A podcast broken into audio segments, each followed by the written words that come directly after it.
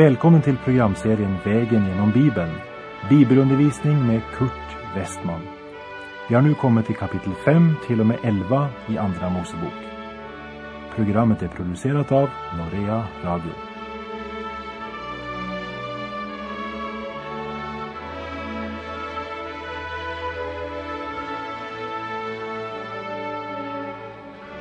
Vi har kommit till det tionde kapitlet i Andra Mosebok där farao som en frukt av sitt förstockade hjärta ska möta ytterligare två plågor, nämligen gräshopporna och mörkret. Vi läser alltså i Andra Mosebok kapitel 10, verserna 1 och 2.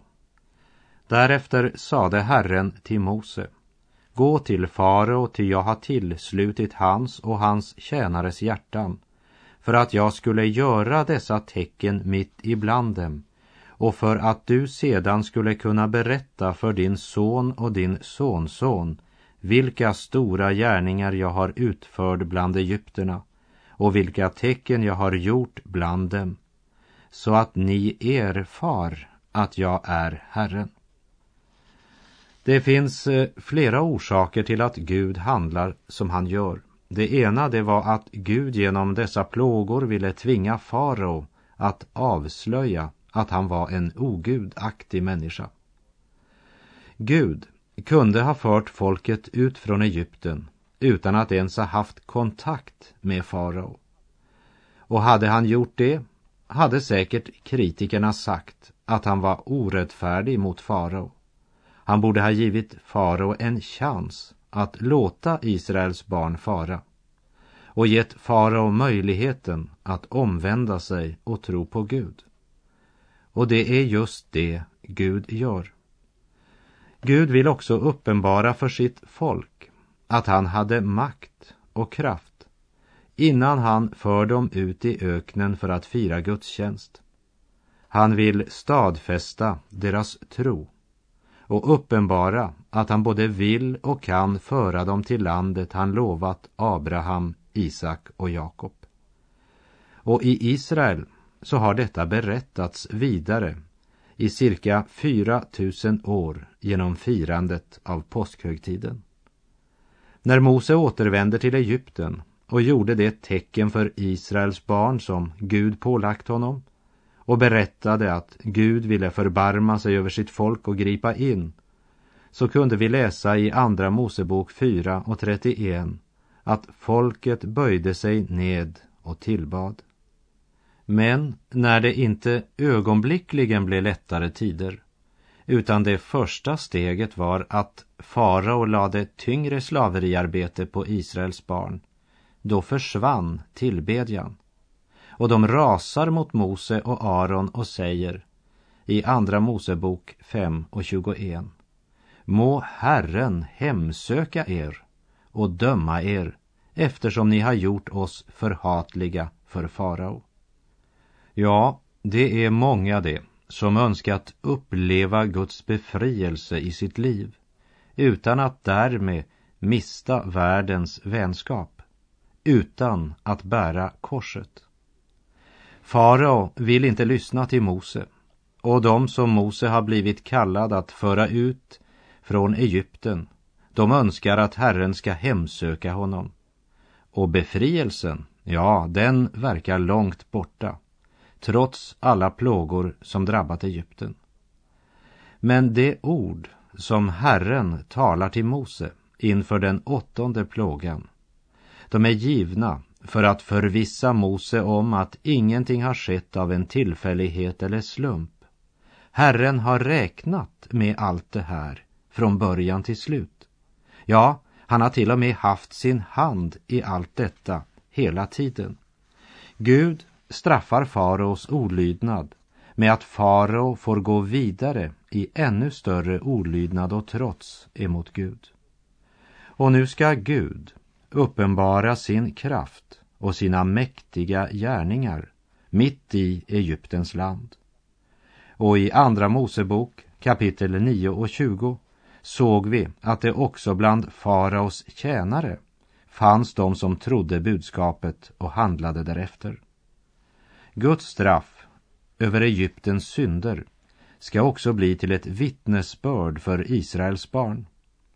Ja, det som nu sker ska bli en mäktig predikan även för kommande släkter. Och vi läser verserna 3 till och med 7. Då gick Mose och Aron till farao och sade till honom Så säger Herren, Hebreernas Gud. Hur länge vill du vara motsträvig och inte ödmjuka dig inför mig? Släpp mitt folk, så att det kan hålla gudstjänst åt mig.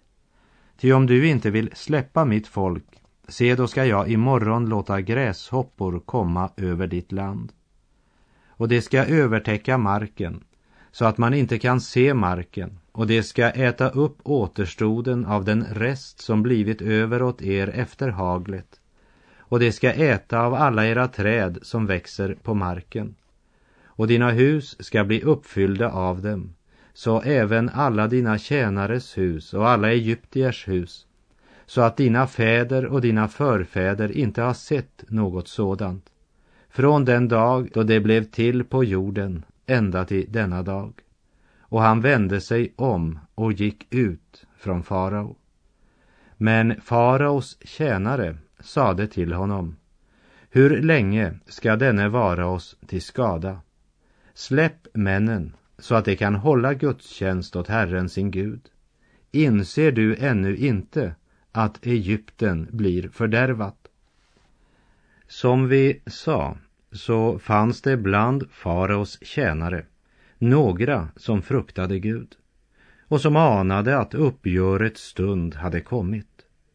Och de tjänare som inte fruktade Gud hade i alla fall fått nog av olyckor och plågor och försöker nu tala förnuft med farao.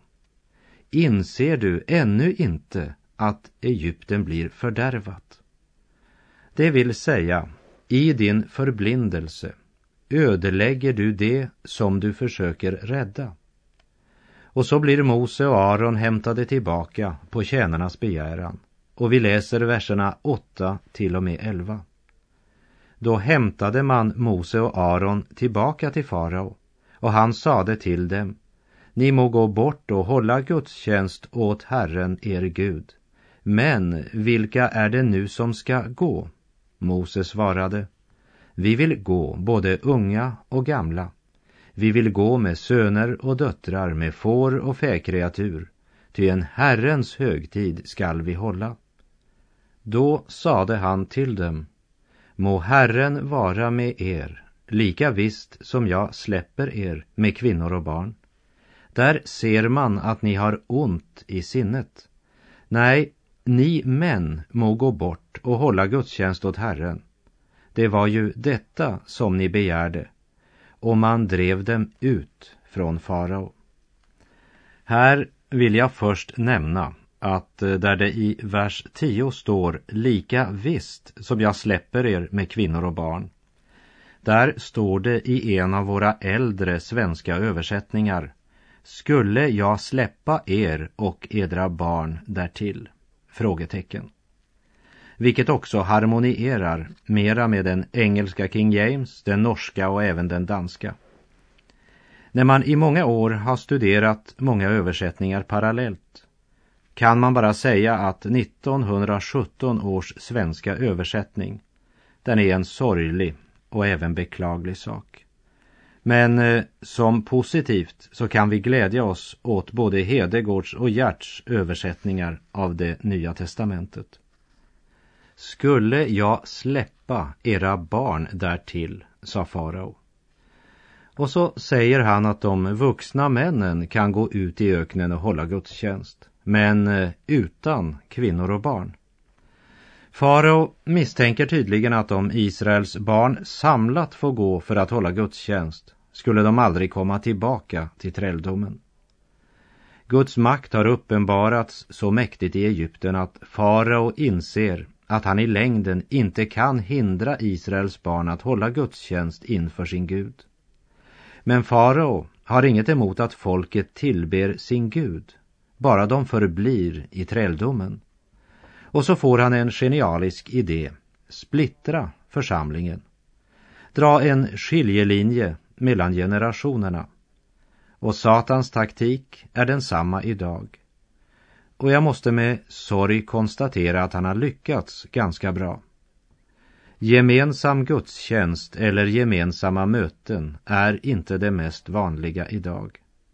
Men varje åldersgrupp samlas för sig själv och utvecklas för sig själva. Mose hade förkunnat Herrens vilja att de alla skulle gå, barn, unga, äldre. Vi vill alla gå.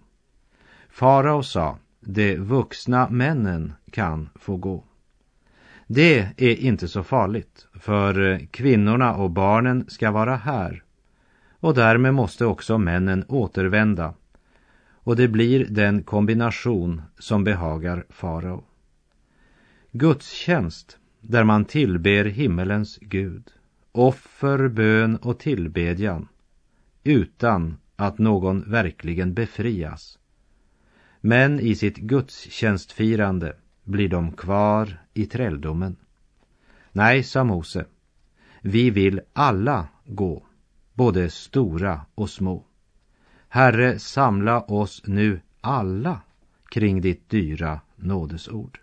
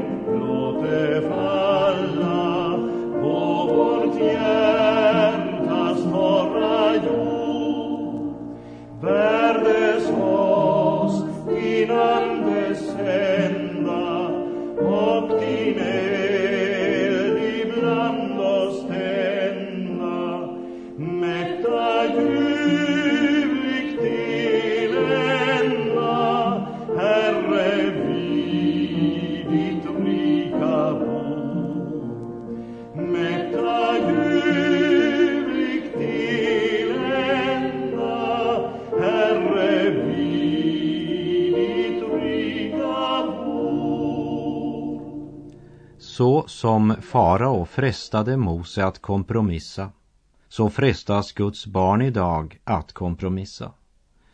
Guds barn får höra att de måste lära att komma sig fram här i livet. Tjäna så mycket pengar de kan och engagera sig överallt. Man menar så väl. Man vill det allra bästa för sina barn.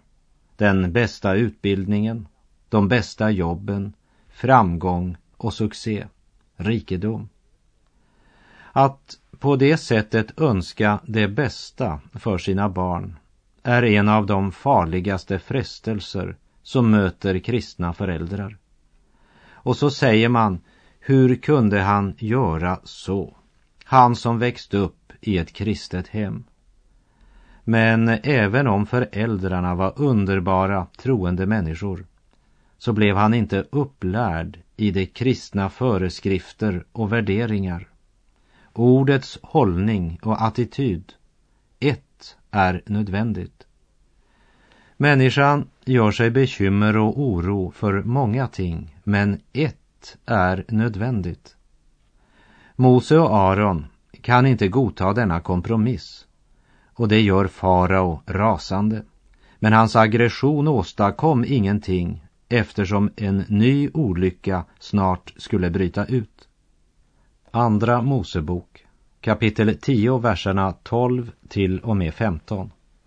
Och Herren sade till Mose Räck ut din hand över Egyptens land så att gräshoppor kommer över Egyptens land och äter upp alla örter i landet. Allt vad haglet har lämnat kvar. Då räckte Moses ut sin stav över Egyptens land och Herren lät en östanvind blåsa över landet hela dagen och hela natten. Och när det blev morgon förde östanvinden gräshoppor fram med sig. Och gräshopporna kom över hela Egyptens land och slog i stor mängd ned över hela Egyptens område. En sådan mängd gräshoppor hade aldrig tidigare kommit och skall inte heller komma här efter.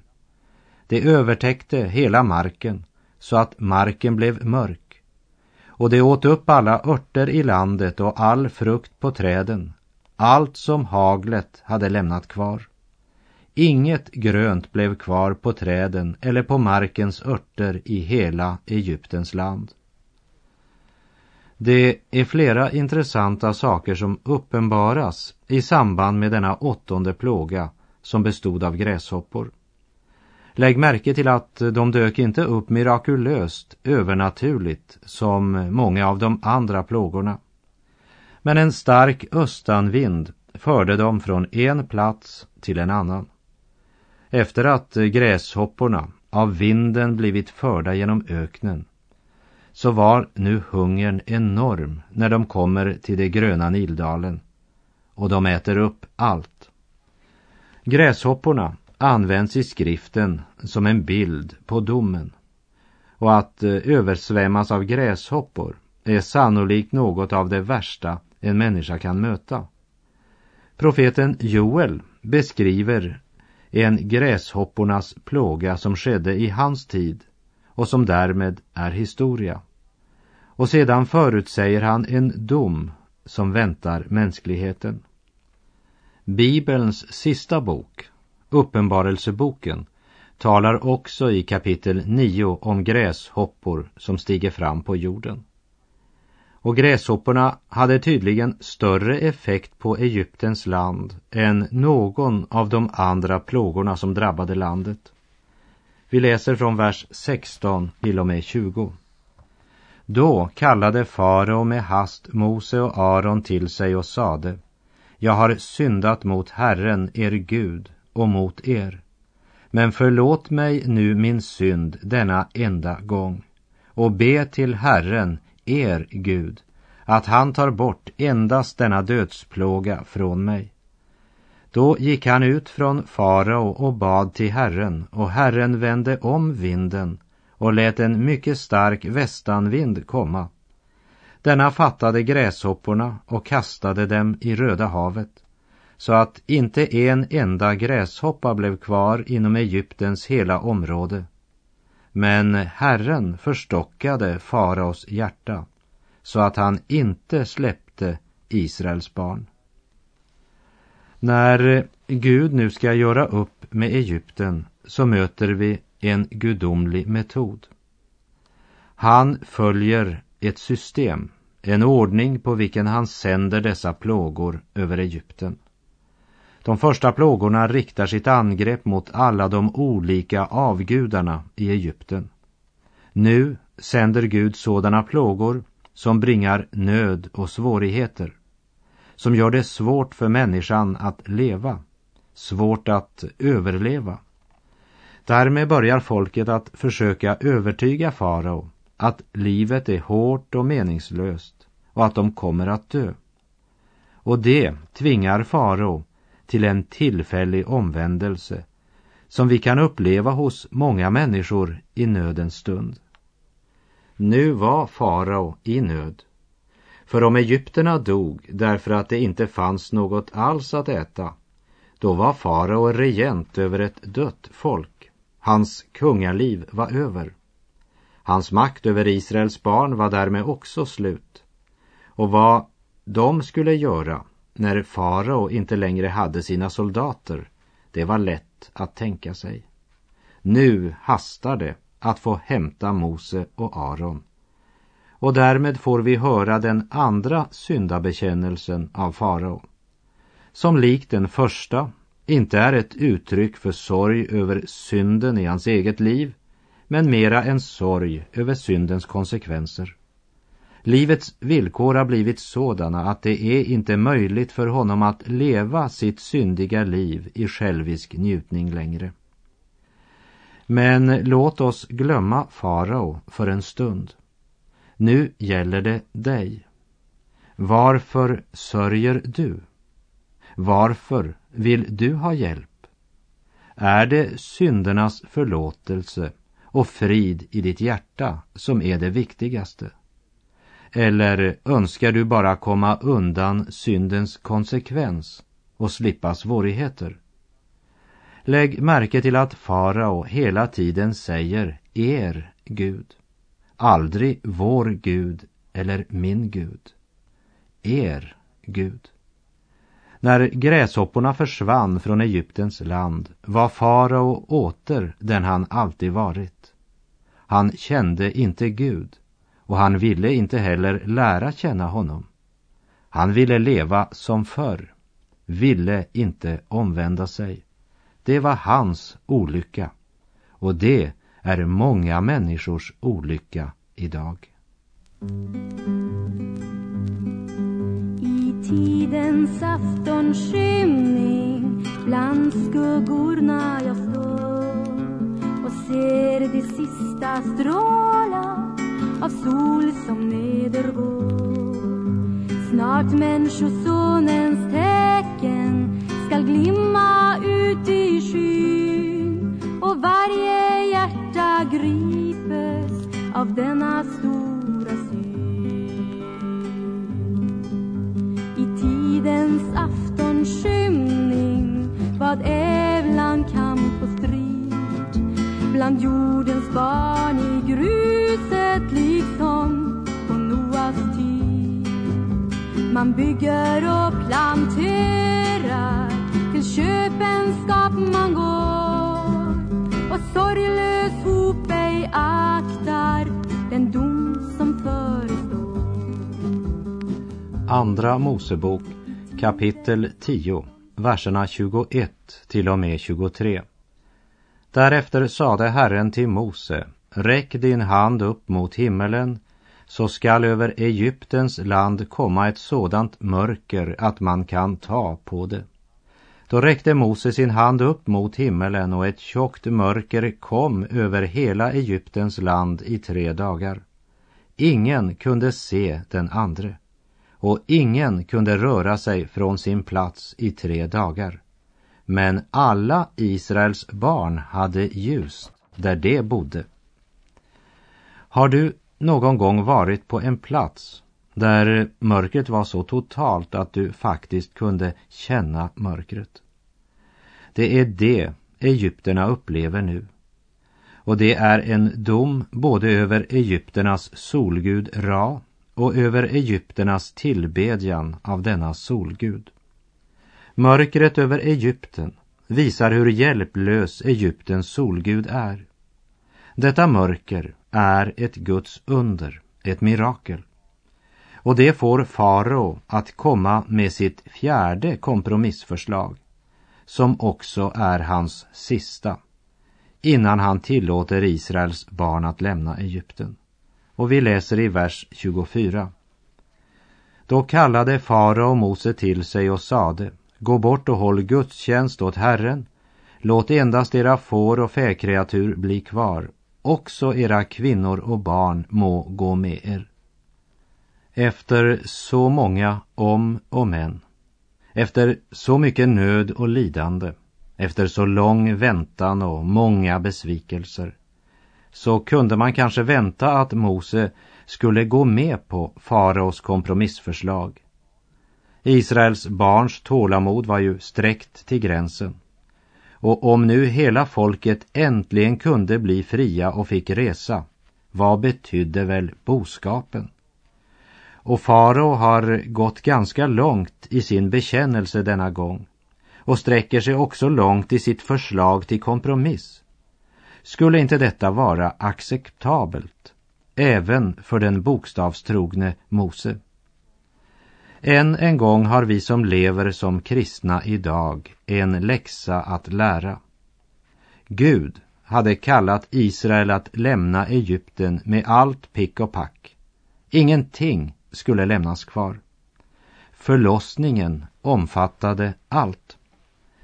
Det är många kristna bekännare och jag använder medvetet ordet bekännare eftersom Jesus har många bekännare men få efterföljare. Många av vår tids bekännare lämnar bildlikt sina får och fäkreatur i Egypten. Egypten är förresten en bild på denna värld. Många kristna är trofasta i sin församling, stöder pastorn, ger till Guds rikes arbete och till andra behjärtansvärda föremål, men de driver handel i Egypten. Fåren och fäkreaturen de har i Egypten betyder mer än allt annat för dem. Och om valet stod mellan att tjäna Herren eller att resa till Egypten för sina får och fäkreatur, så vet du i vilken riktning de kommer att resa. Det är skrämmande många kristna som resonerar ungefär så här. Jag tjänar Herren på söndag. Men under veckan är jag ute i den kallhjärtade vardagens businessvärld. Men lägg nu noga märke till vad Mose ger som svar på faraos sista kompromissförslag. Mose förkunnar för farao att det blir ingen kompromiss. Och vi läser verserna 25 till och med 29. Men Mose sade, du må också låta oss få slaktoffer och brännoffer att offra åt Herren vår Gud. Också vår boskap måste gå med oss och inte en klöv får bli kvar. Ty av den måste vi ta det varmed vi ska hålla gudstjänst åt Herren vår Gud. Och förrän vi kommer dit vet vi inte vad vi bör offra åt Herren. Men Herren förstockade faraos hjärta så att han inte ville släppa dem. Och farao sade till honom, gå bort från mig och ta dig till vara för att ännu en gång komma inför mitt ansikte. Ty på den dag du kommer för mitt ansikte ska du dö. Mose svarade, du har talat rätt. Jag ska inte vidare komma inför ditt ansikte. Det skulle inte bli någon kompromiss. Den själ som har valt att vända Gud ryggen och vara sin egen herre blir mer och mer förblindad. Jag mötte en man på tåget som när jag frågade hur han hade det inför evigheten så sa han att han var för klok för att tro på Gud. Jag har studerat för mycket för att tro på vidskepelse, sa han. Jag lever i en upplyst tid. Han var alltså för upplyst för att tro på Gud och böja sig för honom. I bergspredikan säger Jesus i Matteus 6 och 23 om nu ljuset som är i dig är mörker, hur djupt blir icke då mörkret? Ja, kära vän, hur är det med dig? Är det ljuset du har mörker? Eller är det han som är världens ljus som är ditt ljus? Det är frågan. Och med det så säger jag tack för den här gången. På återhörande om du vill. Herren vare med dig. Må hans välsignelse vila över dig. Gud är god.